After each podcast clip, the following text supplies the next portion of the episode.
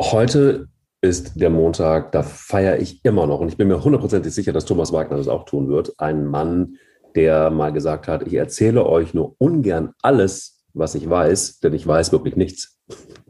oh Gott. Und, und um noch einen Schritt weiter zu gehen, lieber Thomas, ähm, der Mann, der diesen Mann, der das gesagt hat, jetzt wird es kompliziert, ähm, eingekauft hat, der hat als dieser Mann, den er eingekauft hat, das erste Tor geschossen hat für den Verein in Deutschland, dann hat er gesagt, ich bin aufgesprungen und habe mir selbst die Hand geschüttelt weil er diesen Spieler verpflichtet hat. Oh Gott, oh Gott, oh Gott, oh Gott. Da bin ich aber jetzt äh, völlig. Also ich meine, wenn du jetzt sagst, äh, ich habe jetzt gerade drüber gedacht über die Männer der Woche. Ne? Also Kevin Keegan, 70 Jahre alt geworden, der erste Superstar der Bundesliga. Können wir nachher sicher auch noch ein Wort drüber verlieren. Äh, Karl-Heinz Rummenigge hat auch ein paar bemerkenswerte Interviews gegeben. Thomas Müller ähm, ist wieder gesund in München gelandet. Die Männer der Woche. Ja, ich weiß nicht. Karl-Heinz Rummenigge vielleicht oder? Nee, es war safe. Es war Kevin Keegan hat das Zitat gesagt. Echt? Und Peter Krohn, der ja. Manager beim HSV war. Geil, das ja. ist ja überragend. Weißt du, Peter Krohn, das war der, der dem HSV diese rosa Trikots erstmal verpasst hat. Geil. Die sahen aus. Dann hat der mit Elefanten trainieren lassen.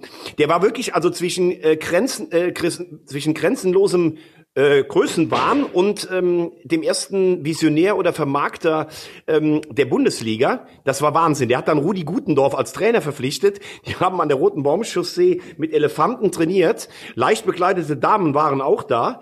Ähm, also man muss ehrlich sagen, fast ein Visionär. Und die waren in der ersten Saison so schlecht, dass Kevin King gesagt hat, ich wollte nur weg. Unsere Fans waren ständig betrunken, aber ich kann sie verstehen. Wir haben so mies gekickt. Und dann im nächsten Jahr sind sie Meister geworden. Geil. Siehst du? Guck mal, guck mal.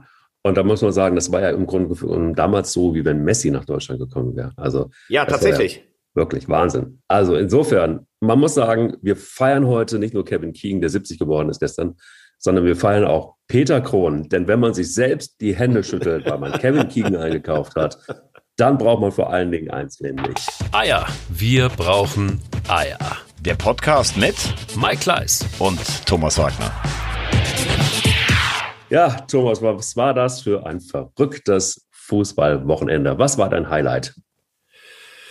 Hm, jetzt bin ich gerade am überlegen. So viele Highlights finde ich gab es gar nicht. Es war ja eigentlich, ich glaube, es gab sechs Unentschieden in der Bundesliga äh, bislang. Das gab's, äh, ich glaube, das gab es ganz lange nicht mehr, falls es überhaupt schon mal gab.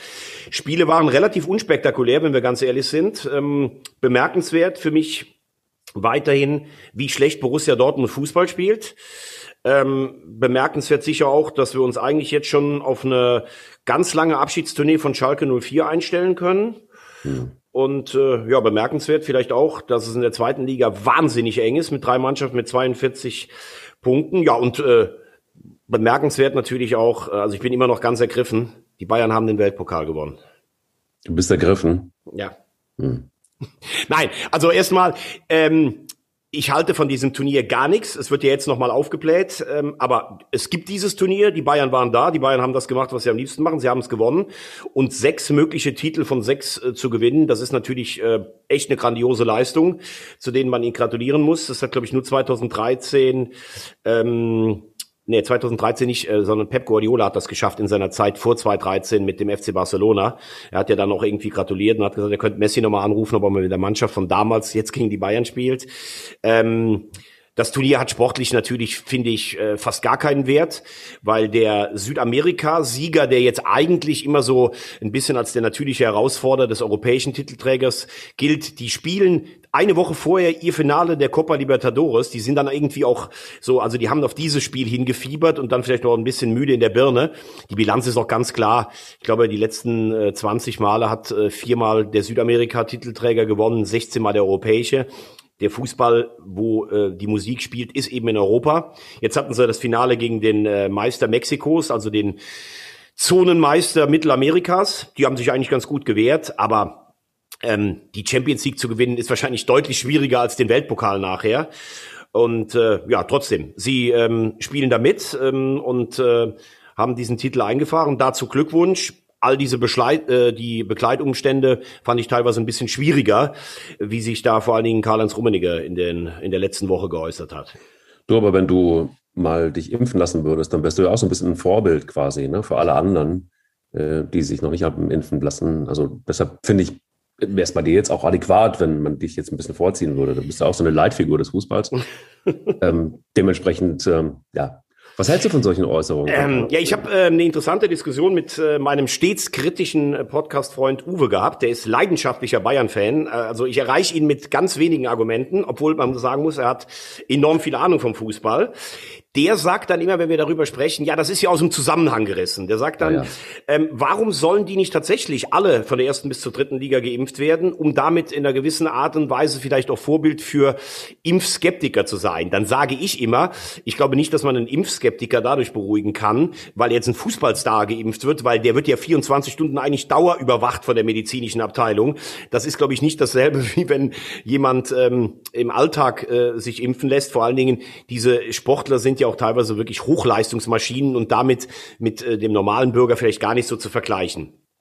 Trotzdem, wenn es jetzt so wäre, dass in Deutschland 50 Prozent sagen würden, oh, ich habe Angst, der Impfstoff, das ist in einem Jahr entwickelt worden, ich traue dem Ganzen nicht und vielleicht eine breit angelegte Front von Sängern, Kulturschaffenden, Fußballern sagen würden, oh, wir lassen uns impfen, sind damit ein Vorbild, dann weiß ich gar nicht, ob dieser psychologische Effekt nicht tatsächlich gar nicht so schlecht wäre. Das will ich gar nicht in Abrede stellen. Was mich eher so stört, ist diese Leimoranz, mit der Karl-Heinz Rummenigge sich praktisch so hinstellt.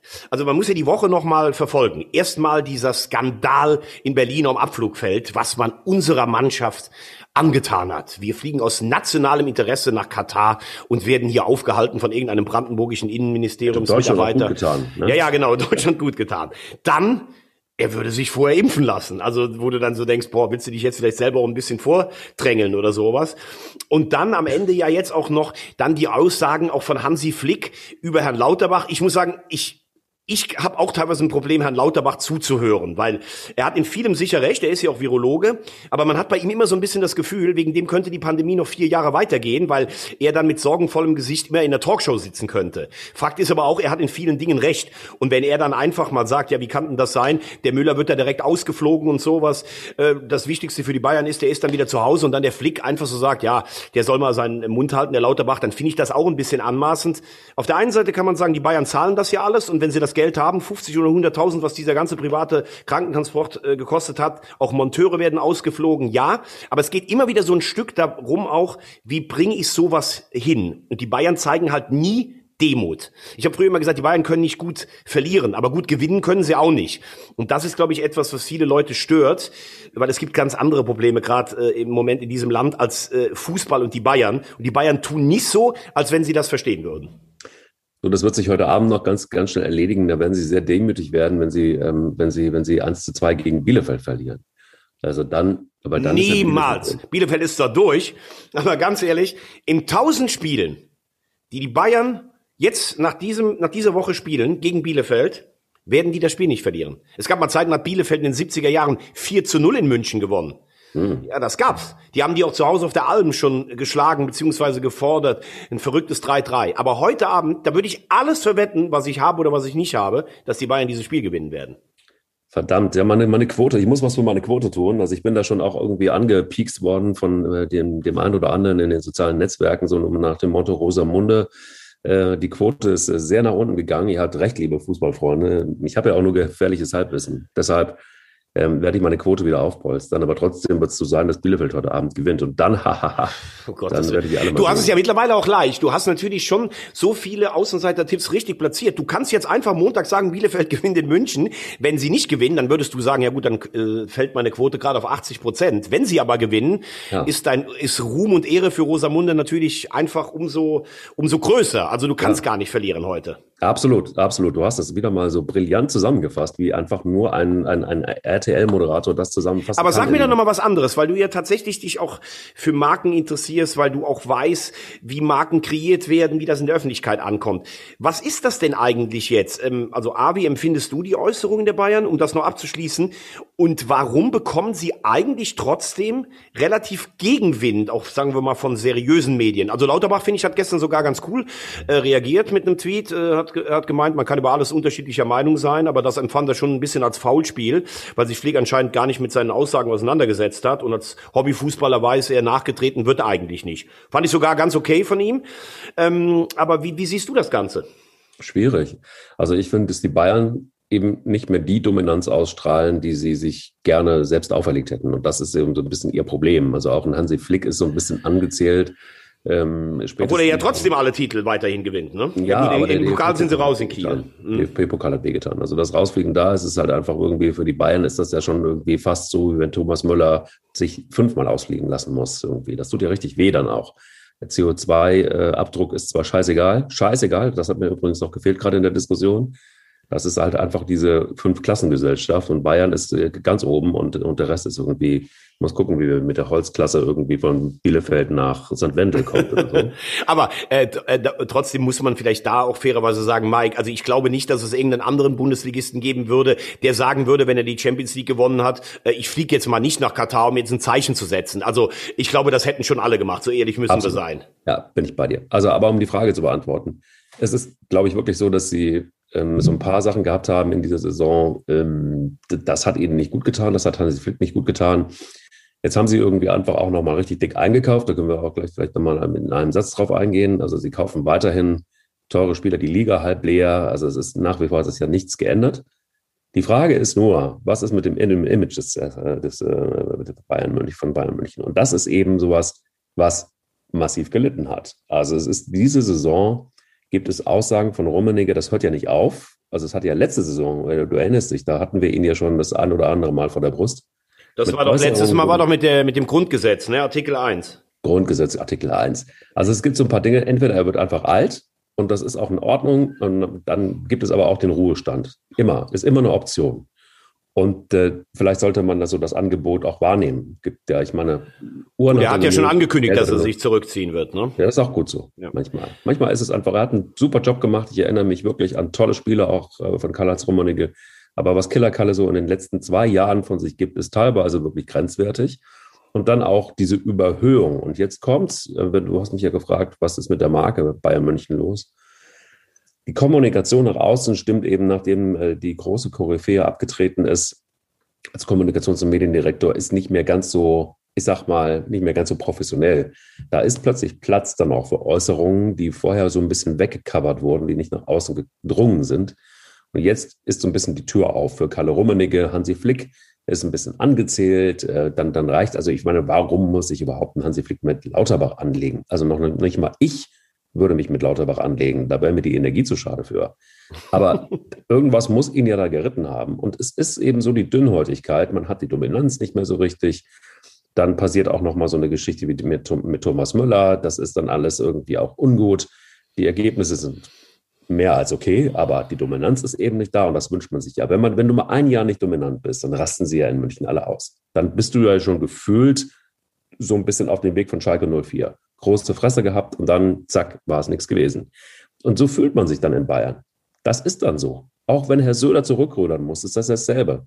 Also der war kurz, also der war ja eigentlich schon Kanzler, jetzt ist es schon nicht mehr. Also du bist immer mit der Kommunikation auch relativ schnell wieder auf dem Boden der Tatsachen. Aber als Bayer, das lerne ich daraus, schwebst du eh immer ganz kurz unterm Firmament. Entweder Immer. als Politiker oder als Fußballer. Ja, es ist egal. Als Bayer bist du eben Bayer. Und da bist du, da bist du immer ganz weit oben, aber dann auch sehr schnell wieder auf dem Boden der Tatsachen. Und im Moment sind sie auf dem Boden der Tatsachen. Da reicht ein gekonnter Blick auf die Tabelle und dann siehst du es auch. Und da sind sie einfach mickrige vier Pünktchen vor Leipzig. Nee, ja gut, aber ganz ehrlich, das, das sehe ich dann schon ein bisschen anders. Also, wenn du eigentlich dieses Jahr die Schwächephase der Bayern nicht nutzen konntest, äh, weil die tatsächlich wirkten dann so um Weihnachten rum auch ein bisschen von der Birne her leer, äh, die werden wieder ganz äh, klar Meister und in den letzten Jahren waren sie zu dem Zeitpunkt teilweise noch nicht so weit vorne. Also das äh, stimmt äh, insofern nicht. Sie spielen nicht so souverän, da bin ich bei dir. Aber mhm. von den Punkten waren sie in den letzten Jahren sogar weiter zurück oder nicht so weit vorne. Leipzig ist der einzige verbliebene Konkurrent und der ist auch bei einem Sieg heute Abend schon sieben Punkte weg. Also das weiß ich nicht. Ich glaube einfach eher, dass es so ist, dass sie so viel gewonnen haben, dass sie auch irgendwann in ihrer eigenen Welt so ein bisschen schweben. Und es wird ja nicht, es wird ja nicht weniger. Du hast es gerade angesprochen, Upamecano, ich glaube für 43 was haben Sie gesagt? Ja, 43 Millionen. Genau, genau. Ähm, und äh, ja, jetzt kann man zwei Seiten beleuchten. A, bei Ihnen geht Alaba weg, Boateng wohl auch. Äh, dann brauchen Sie natürlich einen starken Innenverteidiger, das ist ganz klar. Und jetzt würden die Bayern-Fans sagen, warum sollen wir uns irgendwo anders her bedienen, wenn wir den vielleicht besten zukünftigen Abwehrspieler in der Liga haben? Dann kaufen wir den, positiver Nebeneffekt, den es bei solchen Transfers bei den Bayern fast immer gibt. Dann kaufen wir einfach auch dem stärksten Konkurrenten den vielleicht besten Abwehrspieler einfach weg. Genau. Kann man auch so sagen. Upamecano selber von der Seite. Ähm, jetzt in eine Mannschaft zu kommen, die alles gewonnen hat, ist vielleicht auch nicht immer so einfach, weil man würde jetzt sagen, in den nächsten ein, zwei Jahren kannst du ja nur verlieren, wenn nicht alles gewonnen wird. Äh, ich hätte ihn von seiner Spielweise auch fast eher äh, in England verortet, weil ich finde, er passt so mit seiner Dynamik und seinem, seinem Buddy und seinem Zweikampfverhalten schon noch in die Premier League. Er sagt, ähm, ich kenne äh, die Bundesliga, ich möchte den Bayern eine Ära prägen. Auch das ist völlig nachzuvollziehen.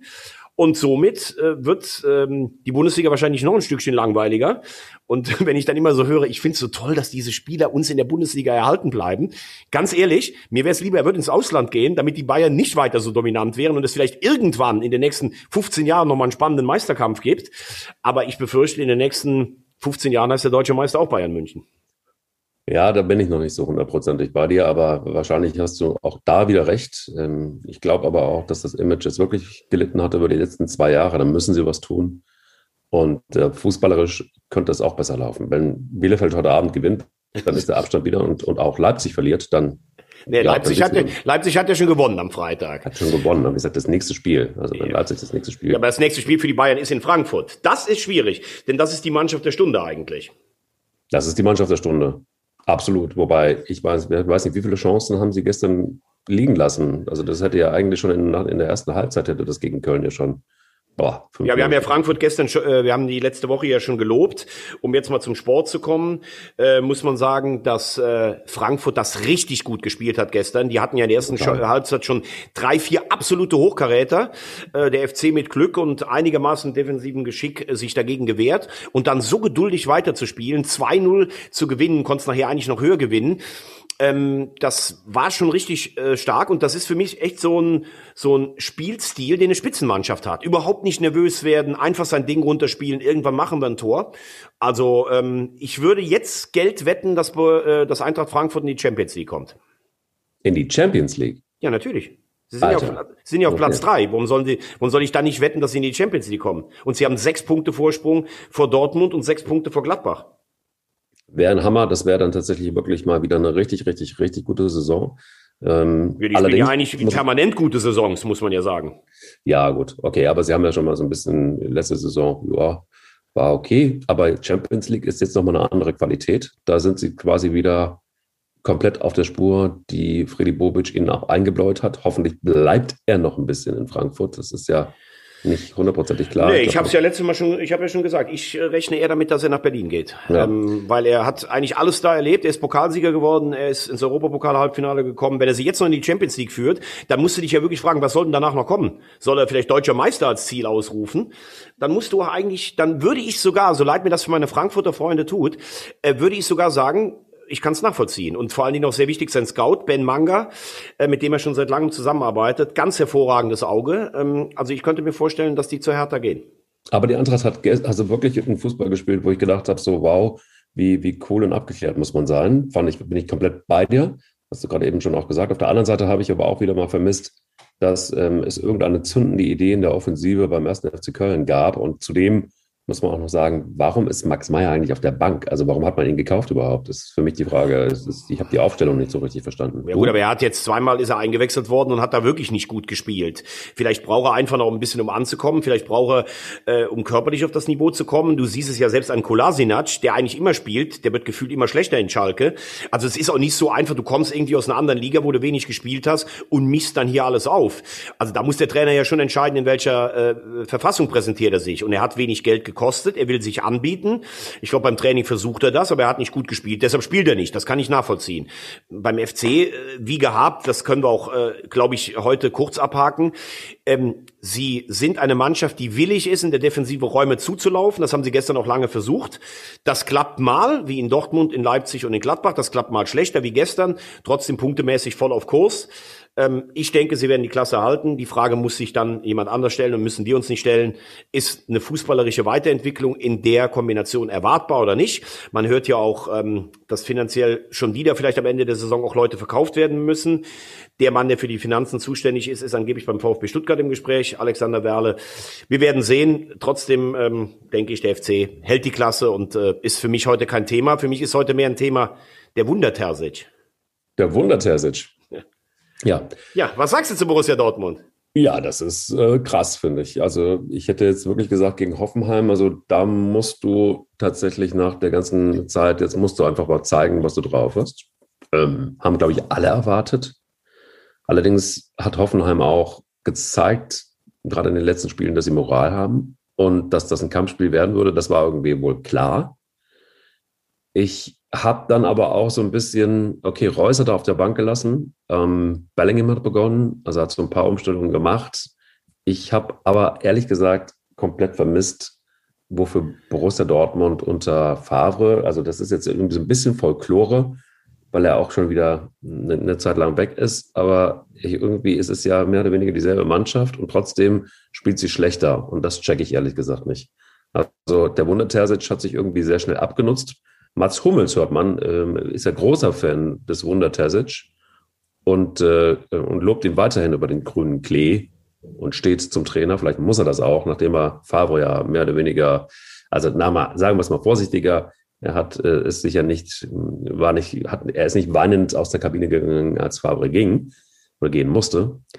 Aber insgesamt fehlt mir da bei Borussia Dortmund irgendwie komplett alles, was unter Favre noch möglich war ein geordnetes System, ähm, tatsächlich einfach auch die, die, die, die, die klugen Spielanlagen, ähm, sicher auch der Kampf, das wirkt für mich immer wieder auch bräsig, das wirkt nicht konsequent zu Ende gespielt, das wirkt für mich nicht dominant. Ja, und so kriegst du dann halt auch, fährst du halt, äh, bleibst du halt mit dem 2-2 irgendwie zurück. Ähm, Was sagst du? Ich, ja, ich ähm, bin ja eigentlich äh, großer Mats Hummels-Fan, sowohl ähm, sportlich, als auch, dass er schon auch zu vielen Sachen Stellung nimmt. Aber äh, ich finde, er spielt in Dortmund gerade im Moment eine ganz schlechte Rolle. Er ist äh, sportlich nicht so äh, souverän wie die letzten Jahre. Das kann immer mal sein, weil irgendwann wird auch der stärkste Abwehrspieler von einer ganzen negativen Entwicklung mit runtergerissen. Aber ähm, Mats Hummels ist A, einerseits das, was wir uns unter einem mündigen Spieler vorstellen. Das finde ich ganz toll. Mhm. Trotzdem muss man auch mal so ein bisschen zurückgucken er sollte, glaube ich, selbst mal ein bisschen vorsichtig sein, dass er auch nicht in den Ruf kommt, ein Trainerkiller zu sein. Also, äh, Angelotti in München hat er angeblich mit zwei, drei anderen Spielern gesagt, das geht gar nicht. Ähm, so dieses italienische, äh, die Lebensweise bei den Bayern. Äh, unter Angelotti waren sie teilweise auch nicht gut. Da hat er dafür gesorgt, dass der weg war. Angeblich mit ein paar anderen. Auch mit seinem Spezi Thomas Müller zum Beispiel. Bei Kovac war es dasselbe. Da kann man natürlich im Endeffekt sagen, ähm, er war selbst gar nicht mehr da, Hummels, aber Flick hat ihm dann recht gegeben ähm, aber wenn man alle Äußerungen in der ähm, Öffentlichkeit zusammenzählt, auch gerade rund um die Favre-Entlassung, muss man sagen, hat Mats Hummels da sicherlich auch einen Anteil daran. Und sich jetzt hinzustellen, zehn Spiele später, mit vier Siegen, vier Niederlagen und zwei Unentschieden, was mhm. für Borussia Dortmund absolut indiskutabel ist, und dann zu sagen, wir sind auf dem richtigen Weg, wie wir Fußball spielen, das greift langsam, das ist einfach lachhaft. Punkt aus. Man kann sagen, Favre hätte vielleicht im ersten Jahr Meister werden sollen. Er hat vielleicht nicht das befriedet, was man in Dortmund auch immer haben muss, diese Vollgasveranstaltungen, einer, der draußen ausrastet und so. Haben wir uns schon lange drüber unterhalten, haben wir auch gesagt, du musst eigentlich wissen, was du mit Favre einkaufst. Aber klar ist auch, der ist zweimal ganz souverän Vizemeister geworden und der hat Spieler erkennbar besser gemacht. Und im Moment wurschtelt Borussia Dortmund vor sich hin, es ist grauenhaft. Also Ho äh, Hoffenheim ist keine Laufkundschaft, aber die kannst du zu Hause auch mal schlagen. Und das war doch wieder eigentlich äh, ein Spiel, wo du sagst, boah, also da fehlt mir jetzt schon der komplette Dampf. Das ist auch nicht so, dass sie aus Pech Genau. nur 2-2 gespielt haben. Ich kann auch ganz ehrlich nicht mehr sehen, wenn ich höre, Emre Can ist ein Führungsspieler. Ich habe das Gefühl, das Wichtigste ist, Emre Can äh, zu schreien, als wenn er ein Führungsspieler wäre, sein Laufstil und Hauptsache die Friese sitzt. Auch das, das ist für mich alles so Alibi-Zeug. Reus hat er jetzt auf die Bank gesetzt. Klar, er hat die letzten Wochen auch echt schlecht gespielt. Aber wenn Hummels sich dann hinstellt und uns wirklich erzählen will, ähm, das wären Fortschritte, da muss ich ehrlich sagen, das ist lachhaft. Tut mir leid. Aber ist es dir aufgefallen, und das ist das, wo ich irgendwie, das kriege ich dann nicht mehr klar. So, dann steht es 2-2 und dann denkst du so, okay, jetzt muss die Borussia doch nachlegen, jetzt muss sie doch auf Sieg spielen. Und dann ist einfach nichts. Es passiert einfach gar nichts. Keine Energie. Ja, Also genau, das ist es. Es ist in dieser ganzen Truppe ist überhaupt keine positive Energie da. Das ist es. Es ist nicht so, dass die nie, dass die jetzt nicht noch ein Tor schießen wollen, aber man hat überhaupt nicht das Gefühl, die zwingen das jetzt irgendwie. Also das ist, das ist echt beschämend, was Dortmund dieses Jahr spielt. Und ich glaube, du musst dir als Verein natürlich jetzt überlegen. Es wird ja immer das Mantra in Dortmund ist ja immer. Du kannst aus der Champions League raus, du kannst aus dem Pokal raus, aber du musst mindestens Vierter werden. Daran wird alles gemessen. Und hinter Platz vier sind sie ja jetzt natürlich schon, ich gucke nochmal genau drauf, damit ich hier nichts Falsches sage, sind sie ja jetzt schon auch ein ganzes schönes Stück äh, zurück. Und ähm, wenn du äh, sagst, es ist ja jetzt nicht nur, also sie sind sechs Punkte hinter Wolfsburg und Frankfurt, die beide im Moment auf den Plätzen drei und vier sind. Dazwischen ist noch Leverkusen mit drei Punkten Vorsprung und Gladbach ist punktgleich. So, jetzt hast du die Konstellation, dass eigentlich alle davon ausgehen, dass Marco Rose im nächsten Jahr Trainer bei Borussia Dortmund wird. Rose selber wird sich vielleicht auch überlegen, hm, ist es jetzt eigentlich der Riesenschritt von Gladbach nach Dortmund? Ich schätze ihn so ein, dass er trotzdem nach Dortmund geht, weil eine Ausgangsposition, wo Dortmund jetzt schlecht spielt, ist ja für ihn eigentlich eine gute Startrampe, weil er kann es nur besser machen. Er wird sich sicherlich auch bis zum Pokalspiel am 2. März äh, erklären müssen, was er jetzt macht, ob er in Gladbach bleibt oder ob er nach Dortmund geht. So, was machst du jetzt? Nimmst du jemanden, einen hoffnungsvollen Trainer, den es vielleicht auch gibt, als Übergang, der Dortmund in die Champions League führt, vielleicht sogar Pokalsieger wird und die Champions League weit kommt? Dann hast du vielleicht eine Hypothek für den neuen Mann. Oder aber versuchst du Augen zu und durch, der Terzic wird das irgendwie schaffen, Platz 4 und vielleicht noch den Pokal gewinnen. Das wäre natürlich das, was sie sich wünschen in Dortmund. Ich sage, ich glaube, Stand jetzt, mit diesem Trainer wirst du nicht Platz 4 erreichen. Und das ist gar nicht seine Schuld, sondern es ist einfach, äh, er ist noch nicht erfahren genug, um das jetzt rumzureißen. Jetzt bräuchtest du tatsächlich einen Sammer, der abgesagt hat, einen Ottmar Hitzfeld, ich habe es hier im Winter gesagt, oder ähm, Lothar Matthäus hat was Interessantes bei Sky gesagt, einen Arsene Wenger, der allein Kraft seiner Autorität, wenn der da reinkommt, aber ich weiß nicht, ob sie diese diese ähm, Lösung jetzt bevorzugen. Sie sind so ein bisschen in der Zwickmühle, muss man ganz klar sagen, in Dortmund. Ja, wobei der Wunder Terzic und der Wundersammer, die sind ja in regen Kontakt, zumindest sagt man das so. Und ähm, auch da, der geschätzte Kollege Marcel Reif hat äh, jetzt gesagt, äh, ja, vielleicht muss Sammer dann wirklich so zum äh, 13 Spieleretter werden. Ähm, und das vielleicht so sogar mit, mit Terzic zusammen irgendwie auf die Reihe kriegen. Ähm, dein Freund Lothar Matthäus hat es auch gesagt. Sammer wäre die optimale Lösung, hat er bei Sport 1 gesagt. Ähm, wie, also hat er jetzt wirklich safe abgesagt, äh, Matthias Sammer, denn er ist ja ein Präsidiumsberater seit eh und je. Also Ja, er hat einfach aus gesundheitlichen Gründen, hat er gesagt, er macht das nicht mehr. Er hatte ja diesen leichten Schlaganfall und er möchte sich diesem Stress einfach nicht mehr aussetzen. Und das ist hoch zu respektieren, finde ich. Und äh, ich glaube, davon kann man sich verabschieden. Von, wenn das jetzt vielleicht nur zwei Spiele wären, würde er das vielleicht noch machen. Aber der brennt ja so dermaßen, der reibt sich ja selbst in zwei Spielen auf. Also Matthias Sammer kann man äh, von absehen, glaube ich. Und äh, du siehst ja auch mittlerweile, wenn du die Pressekonferenzen von Edin Terzic siehst, am Anfang wirkte der ja noch so ein bisschen, ja, der kommt da relativ locker daher und der will der Mannschaft so sagen, spielt endlich wieder Fußball. Aber das ist ja mittlerweile, und da siehst du auch mal, wie schnell man im Bundesliga-Geschäft aufgerieben wird, ne? Relativ viele Phrasen, du merkst, er ist unsicherer geworden. Dann dieser Stil mit dem Cappy an der Linie, will vielleicht dann noch so ein bisschen jung und cool wirken. Für mich wirkt er eher ratlos. Und äh, da siehst du auch, das kann gut gehen wenn du vielleicht durchstartest mit einer Mannschaft, die sich selber dann findet und du einen Sieg nach dem anderen reißt, vielleicht Pokalsieger wirst, dann werden alle sagen, boah, war das super. Aber so einfach ist es dann eben auch nicht einfach in der Bundesliga. Einfach in der Bundesliga ist es für Union Berlin auch nicht unbedingt, aber sie setzen sich mehr und mehr durch. Und jetzt haben sie, naja, ein 0-0 gegen Schalke hat sie jetzt nicht so richtig weitergebracht. Aber für wen es noch viel dramatischer ist, dieses 0-0 ist Schalke 04. Das ist gerade eben am Anfang unserer Folge gesagt. Von denen kann man sich langsam äh, aber sicher verabschieden, beziehungsweise du hast es anders formuliert, gesagt, es wird ein zäher, zäher Abschied, ein schmerzhafter, zäher Abschied von, von Schalke 04 aus der Bundesliga. Es war aber kein schlechtes Spiel, fand ich. Und es war auch kein schlechtes Spiel von Schalke 04. So ein bisschen Hoffnung hat es doch gegeben. Aber am Anfang zumindest äh, habe ich gedacht, wow, wow, okay, das wird eine klare Union-Geschichte. Das haben sie dann so ein bisschen aufgefangen, die Schalker. Aber so richtig geil war es dann auch nicht. Ne? Nee, ähm, es ist eigentlich genau das, was du beschrieben hast. Ich finde auch noch nicht mal, dass es so ein trauriger Abschied ist, weil du das Gefühl hast, boah, Schalke hat jetzt jedes Spiel äh, vier Pfostenschüsse und da werden sie benachteiligt.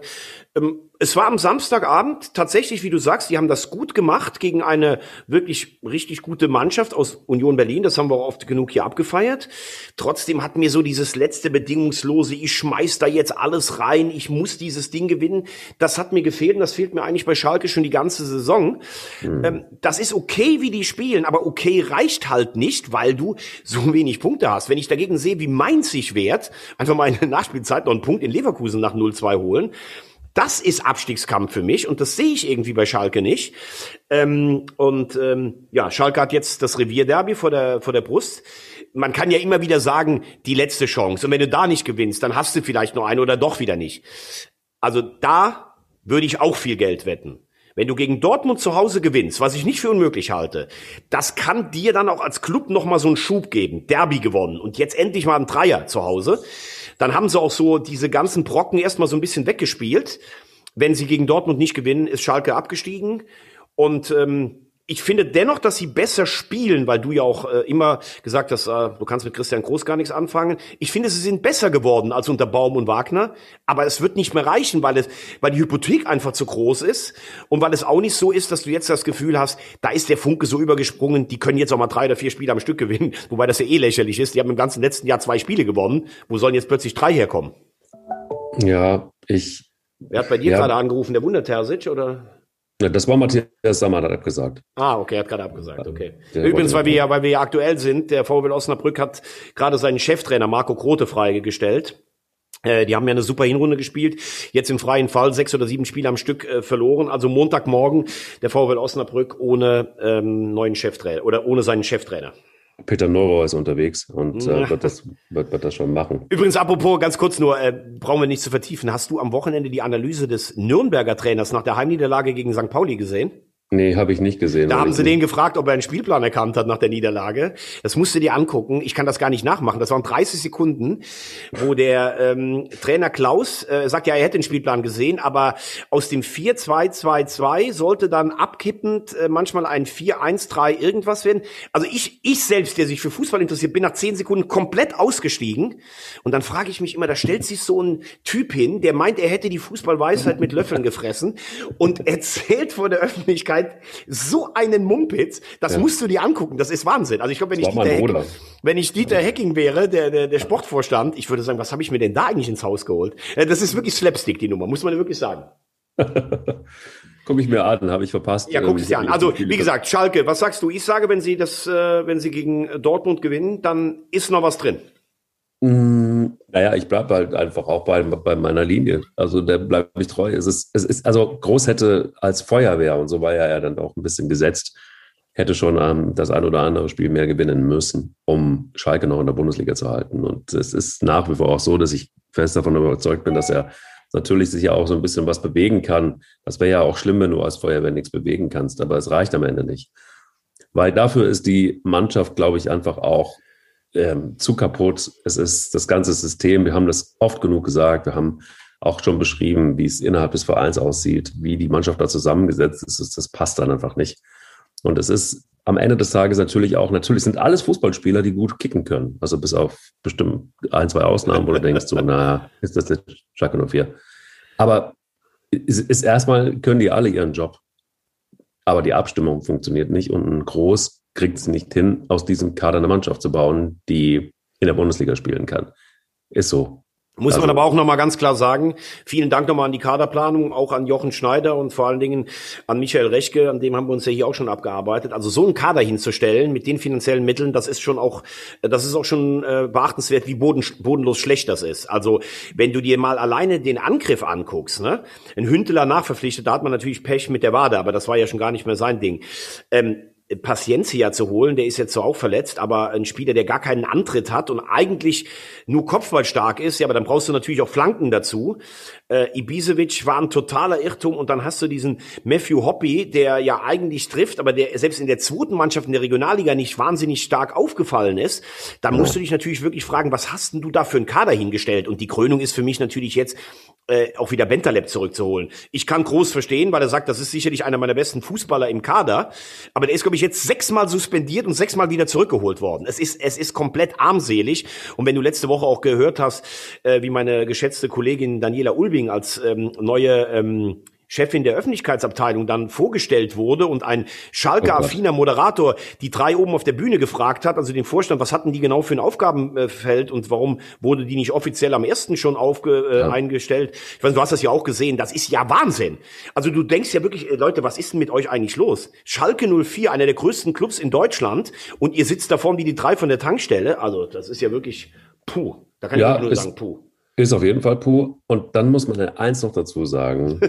wenn du dann auch noch die Mainzer, die wir ja beide schon abgeschrieben hatten, ja, wenn du die auch noch vor dir hast, jetzt mittlerweile wirklich einfach auch gestärkt. Ja, ähm, die beißen und kratzen 89. richtig, Minute Mainz. liegen die gegen, gegen Leverkusen zurück mit 0-2 und dann passiert's. So. Ja.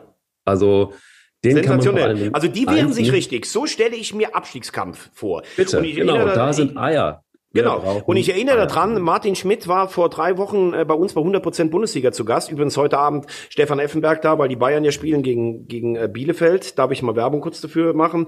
Ähm, die äh, Mainzer, oder beziehungsweise das hat ja ähm, Martin Schmidt gesagt, wir wollen den geilsten Abstiegskampf aller Zeiten spielen. Und so spielen die auch. Ich bin mir nicht sicher, ob es reicht. Ich bin jetzt zum Beispiel in Gladbach schwierig. Dann haben sie am Wochenende darauf ein Heimspiel gegen Augsburg. Das können sie gewinnen.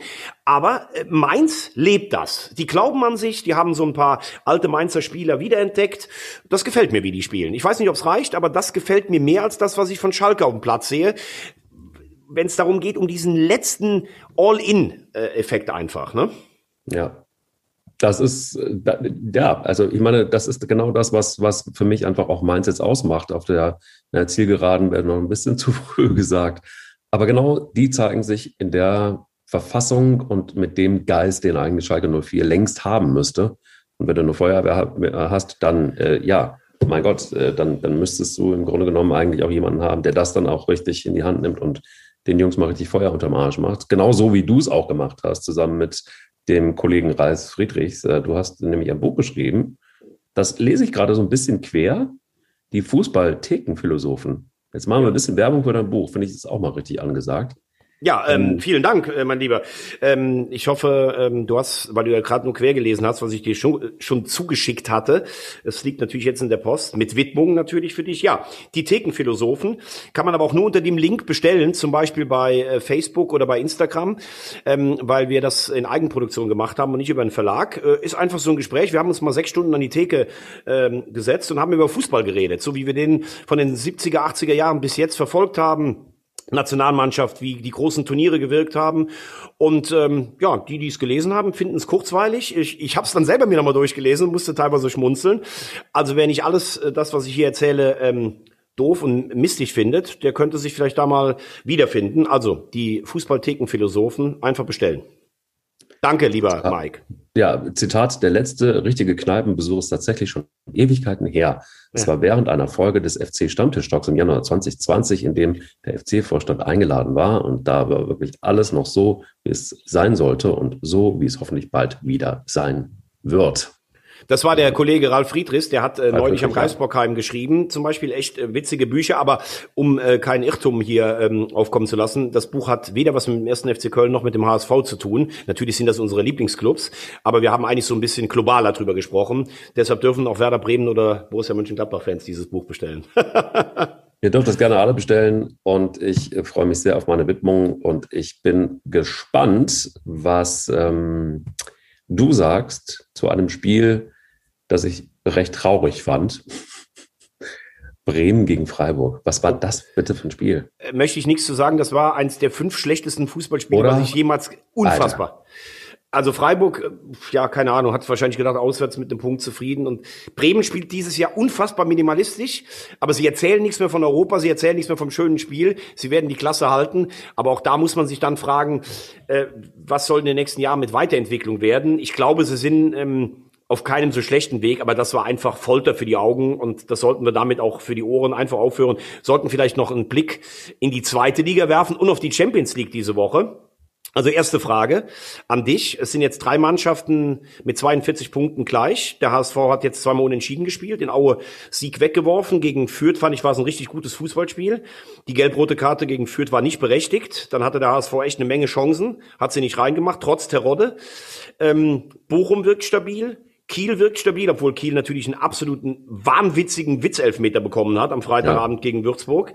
Also da habe ich mich dann wirklich gefragt, Leute, was ist mit euch eigentlich los? Also du hast letzte Woche hat Würzburg einen unfassbaren Elfmeter in Fürth gegen sich bekommen, wo nachweislich überhaupt niemand an dem Stürmer dran war. So, und Kiel hat letzte Woche einen zumindestens umstrittenen, das war keine völlige Fehlentscheidung, Elfmeter in Düsseldorf bekommen. Also Kiel hat schon, die Kollegen von der wahren Tabelle haben ausgerechnet, die haben acht Punkte mehr durch Schiedsrichterentscheidungen ähm, als sie als sie normal hätten, wobei ich auch nicht verhehlen möchte, dass Kiel einfach einen richtig stabilen, guten Zweitligafußball spielt. Und dann hast du so ein Spiel am Freitagabend Kiel gegen Würzburg und dann so eine Szene, du hast dich doch vorher als Schiri auch informiert, okay, Würzburg hat letzte Woche schon so einen Wahnsinnselfer gegen sich bekommen und Kiel zumindestens einen, den man nicht geben muss und dann kommt, äh, treffen die beiden aufeinander. Da bin ich doch noch sensibler. Also was da der Videoschiedsrichter äh, macht bei dem Zusammenprall von Bohmann und Lee, ich begreife es einfach nicht. Ich kann es wirklich nicht begreifen, wie man da Elfmeter äh, pfeifen kann. Wobei es natürlich auch nicht heißt, dass Kiel nicht in der halben Stunde nach einem nicht ge- gegen den Elfmeter nicht auch noch hätte ein Tor schießen können. Also Kiel wirkt für mich richtig gut. Fürth ist sehr, sehr spielstark. Drei Punkte äh, zurück. Ich glaube, das sind die vier Mannschaften. Auch wenn ich vom KSC alle Hüte ziehe, die ich habe. Ähm, die, die gewinnen alles, selbst noch 0-2 in Sandhausen. Und jetzt kommen noch so die Wochen der Wahrheit. Jetzt spielen nächste Woche Fürth gegen Kiel, dann spielt der HSV gegen Kiel und in Bochum, dann spielt Bochum gegen Fürth. Ähm, ja, was sagst du? Ähm, wie, wer ist vorhin schon durch? Schwierig zu sagen. Also ich, ich finde, bei, bei Kiel ist es immer so, du hast, du hast recht, das ist eine geile Mannschaft, die spielen einen guten Fußball, aber ich habe immer nicht so richtig wirklich den Eindruck, dass sie zumindest den direkten Aufstieg schaffen können. Es ist immer so, es war immer ein Geheimtipp. Ähm, auch wir haben oft über Kiel gesprochen und haben gesagt, so es ist vielleicht auch mal eine Zeit, dass die auch mal mit hochgehen. Gefühlt den größten Bums haben einfach VfL Bochum und der HSV. So ist es. Also guck dir einfach mal die letzten fünf Spiele an und immer finde ich tatsächlich, was die, ich bin ja so ein großer Rosamunde Energie-Fan. Also das heißt, ähm, guck dir an, was für eine Ausstrahlung so eine Mannschaft auf dem Platz hat. Und dann guckst du dir mal einen Tabellenplatz an, gerade dann, wenn sie so, ja, Kopf an Kopf sind. Und da ist es einfach so, dass wenn du diese, nur diese drei Mannschaften nimmst, ich lasse jetzt mal Fürth bewusst mal außen vor, wobei die halt einfach auch eine Kampfmannschaft sind, das sind ja Kampfschweine ohne Ende. Ja, aber die spielen auch richtig guten Fußball, das muss man Ja, auch das noch mit sagen, dazu. Ne? Also, Mit dazu, hast du recht. Aber trotzdem, lass ihn mal ein bisschen raus. Wir lassen uns mal bei diesem Dreikampf bleiben. Und da bin ich safe. Es wäre cool, wenn Holstein Kiel zumindest in die Relegation kommt. Bochum und HSV sehe ich jetzt wirklich durch, aber auch nur nicht anhand der Tabelle, weil das wäre natürlich Größenwahn. Ähm, das, dafür bin ich ja bekannt. Aber trotzdem, das wäre dann einfach zu viel des Guten. Also ich glaube, du musst, du musst halt einfach so ein bisschen gucken. Beim HSV wird man natürlich mit jedem Spiel, was man nicht gewinnt, werden dann alle schreiben, oh, geht das schon wieder los, so der Einbruch in der Rückrunde. Ich glaube, sie haben alle Bock drauf einen coolen Trainer das Gegenteil zu beweisen. Bochum finde ich richtig stark, muss ich sagen. Also Robert Joule finde ich irre, was der spielt zum Beispiel. Zoller ist explodiert. Also Bochum hat echt eine gute Mannschaft. Bei Kiel muss man sicherlich auch noch darauf achten, die spielen jetzt in Essen, Pokal-Viertelfinale. Ich glaube, dass die Essen überfahren werden, äh, weil und die werden Essen auch nicht mehr unterschätzen. Und wenn du dann im Halbfinale bist, vielleicht hast du dann zu Hause ein Los noch gegen Bremen oder gegen Regensburg oder was weiß ich nicht. Das macht was mit den Köpfen. Ich, ich habe gesagt, ich weiß nicht, ob es stimmt, je weiter Kiel im DFB-Pokal kommt, umso schlechter ist es für die Aufstiegsambitionen.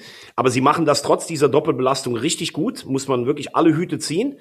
Und ja, Fürth ist halt Fürth, die können da schön im Schatten des taumelnden Clubs, können die ihr Ding machen, ja mit Stefan Leitl und Rashid Asusi eine top sportliche Spitze.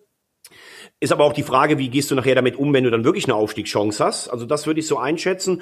Und wegen mir, wenn du sagst, der HSV und Bochum gehen hoch, Kiel geht in die Relegation, unterschreibe ich jetzt hier, kann ich, kann ich auf jeden Fall gut mit leben. Und äh, jetzt habe ich schon ganz viele ähm, Zuschriften bekommen von äh, Menschen, die mir gesagt haben, ich soll Mike Kleist fragen, was sie diese Woche bei der Champions League tippen sollen. Und ich würde sagen, das machen wir doch dann mal, denn die Champions League geht ins Achtelfinale, lieber Mike. So ist es. Die erste Woche. Leipzig gegen Liverpool aus Budapest. Das sind die neuen Zeiten. Was sagst Ja. du? Das wird eine schwierige Angelegenheit und ich glaube aber, dass Leipzig gewinnen wird, weil wir wissen nun, wie es um Liverpool gerade steht. Jetzt könntest du natürlich sagen, ach ja, Kleis, aber da hast du keine Ahnung, weil Liverpool braucht die Champions League, braucht den Sieg gegen Leipzig, um dann doch wieder eine Rolle mitzuspielen. Wobei ähm, Jürgen Klopp ja selber gesagt hat, dass die Meisterschaft komplett durch ist für ihn. Das macht gar keinen Sinn mehr, darüber zu sprechen. Ähm, ich glaube, das wird ein Sieg für Leipzig.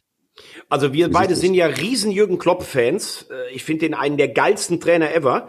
Ich muss sagen, im Moment finde ich, hat er nicht seine beste Performance. Also diese ständige Nölen, dass Manchester City äh, ja viel mehr Zeit gehabt hätte. Da ging es um eine englische Woche, die Manchester City weniger hatte. Und ich glaube, in der Gesamtbewertung der letzten zwei Monate hat City sogar mehr Spiele. Dann nach dem 1-4 gegen City hat der Kollege äh, aus England sich getraut zu sagen, war's das mit dem Titel? Dann hat er gesagt, was ist denn das für eine Scheißfrage? Jetzt haben sie nur noch eine. Dann gegen Leicester 3-1 verloren. Da war auch wieder jemand schuld. Also, es ist wahrscheinlich so, dass solch geniale Typen wie Jürgen Klopp von dieser ewigen Gier getrieben werden, alles zu gewinnen. Aber es wäre dann auch mal ganz gut, in der Niederlage ein bisschen Größe zu beweisen. Das finde ich persönlich jetzt gerade nicht so doll. Ähm, ich finde, dass Liverpool richtig angenockt ist. Das merkst du. Defensiv keine Stabilität. Du siehst, wie wahnsinnig denen Van Dijk fehlt. Dann ist ja auch Matip noch verletzt. Ähm, selbst Gomez war verletzt. Ähm, Kabak hat das gar nicht so schlecht am Anfang gemacht, der, der ja von Schalke kam. Hinten raus dann auch mit dem Fehler. Alisson im Tor schwimmt total. Ähm, und eigentlich muss man wirklich sagen, ist es ja für Liverpool, aus dem Pokal sind sie raus. Äh, Meisterschaft müssen sie sehen, dass sie überhaupt Platz 4 halten, um nächstes Jahr Champions League zu spielen. Äh, denn äh, City ist fast schon weg, United ist stark, Leicester ist stark, Chelsea kommt mit, ähm, kommt mit, mit Tuchel, Mourinho darfst du auch nicht vergessen mit Tottenham. Also das könnte richtig eng werden. Und ähm, ich würde eigentlich fast auf einen knappen Leipzig-Sieg tippen. Halte Liverpool aber natürlich immer noch für stark genug, auch dann im, im Rückspiel Leipzig auszuschalten. Finde übrigens auch diese Regelung echt schon ein bisschen komisch. Also du darfst als äh, britische Mannschaft nirgendwo einreisen, weil du halt die Mutationen da hast. Also jetzt muss sich ja Leipzig als Heimmannschaft um einen Ersatzort bemühen. Und, und selbst die Mannschaft, die ja eigentlich, gut, die, die kann ja auch nichts dafür, dass sie jetzt aus England kommt, aber die haben im Rückspiel, dürfen dann zu Hause spielen. Also alles so voll ausgewogen gerecht ist das im Moment auch nicht in der Champions League. Ja, gut. Aber wie willst Also, du es anders machen? wir sind uns da einig, Frage, zumindest bei, bei Leipzig, zumindest mal gegen, gegen Liverpool. Wie sieht's bei Sevilla gegen äh, Dortmund aus? Ähm, ich zitiere Holland, wenn wir so spielen, haben wir da keine Chance. Das würde ich allerdings im Moment auch genauso sehen. Also Sevilla ist ja eine absolute Pokalmannschaft. Im nationalen Pokal wieder im Halbfinale, die Europa League sechsmal gewonnen. Ähm, ich glaube, sie haben jetzt Bock, auch in der Champions League mal was zu zeigen. Sie haben mit äh, Lopetegui echt einen richtig guten Trainer. Sie haben äh, eine richtig gute Truppe. Ähm, ich habe die ja jetzt hier im Herbst noch gesehen, wie sie, oder im, im, im Spätsommer, wie sie gegen Inter die Europa League gewonnen haben. Mit einem De Jong, mit einem Navas, mit einem Ocampos. Ähm, also ich glaube, mit einer knappen Niederlage könnte Borussia Dortmund leben und die wird es auch geben. Es wird eine knappe Niederlage gegen Sevilla.